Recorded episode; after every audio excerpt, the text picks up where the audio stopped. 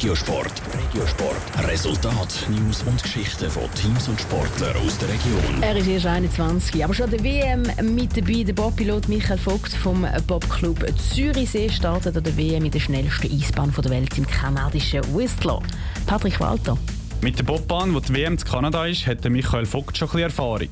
Schon Anfang Saison ist er ein Rennen in dem Eiskanal gefahren. Aber seitdem hat sich die Bahn verändert. Im Training sind wir schon über 150 km/h gefahren, also die Bahn ist einiges schneller als dort. Und das, also Spannung, ich würde es eher als Vorfreude eigentlich beschreiben.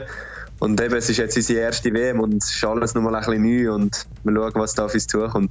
Alles rundum mag noch ein bisschen neu sein. Für den Wettkampf wirklich wichtig ist aber, wie sich der Michael Vogt auf der schnellsten Eisbahn der Welt fühlt. Er hat ein, zwei Schwierigkeiten gehabt, eben weil halt das Eis so hart ist. Dann reagiert der Schlitten nicht gerade. Aber diese Schwierigkeiten können wir jetzt sicher noch ausbessern in den vier Trainingsläufen, die wir noch haben. Also ich fühle mich eigentlich bis jetzt wirklich wohl auf dieser Bahn und es macht mega Spaß, so schnell zu fahren. Dass er schnell unterwegs ist, hat Michael Vogt auch schon im Weltcup bewiesen. Dort ist er in dieser Saison schon zweimal in die Top 10 hineingefahren. Im Weltcup werden aber jeweils nur zwei Läufe gefahren.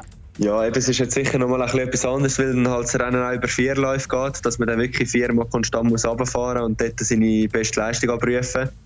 Und durch das habe ich mir jetzt eigentlich noch nicht grosse Ziel gesteckt. Klar, eben, man hat gesehen, Top 10 liegt eigentlich drin, wenn alles gut läuft. Also es wäre sicher das Ziel, dass man sich so um den 10. Platz herum bewegt eigentlich. Der Pilot vom Bobclub Zürichsee hat gerade mehrere Chancen, um sein Ziel zu erreichen. In der Nacht auf morgen geht es im Zweierbob um die Wurst, dann wird die nächste Woche trainiert und am Wochenende drauf ist die Entscheidung im Viererbob.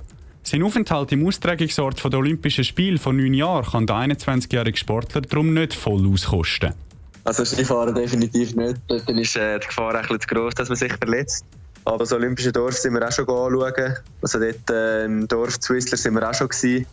Und das liegt sicher auch wieder mal drin. Jetzt nächste Woche am Nachmittag mal dort ins Dörfli gehen und vielleicht noch zusammen einen Kaffee trinken. Bevor es einen Kaffee oder am Ende sogar einen Champagner gibt, sind die ersten Wettkämpfe. In der Nacht auf morgen sind die ersten zwei Läufe im Zweierbob. In der Nacht auf den Sonntag dann die Entscheidung. Top Regiosport, auch als Podcast. Mehr Informationen gibt's auf toponline.ch.